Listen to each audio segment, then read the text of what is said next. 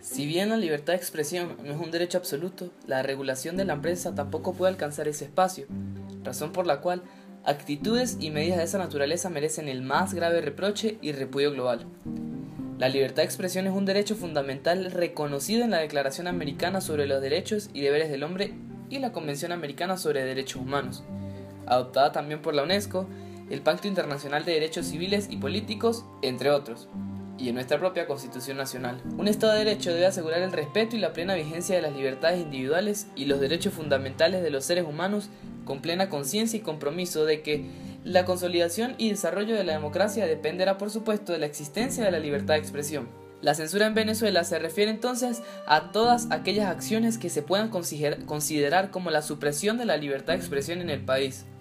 La ONG Reporteros Sin Fronteras, en su informe anual del 2017, ubica al país en el puesto 137 de 180 países estudiados o evaluados respecto al grado de libertad de expresión existente en cada uno de ellos, afirmando que desde el 2010 se realizan detenciones abusivas y juicios por difamación a periodistas.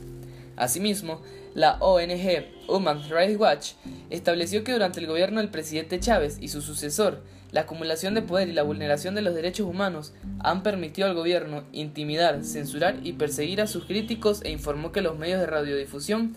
pueden ser censurados si critican al gobierno.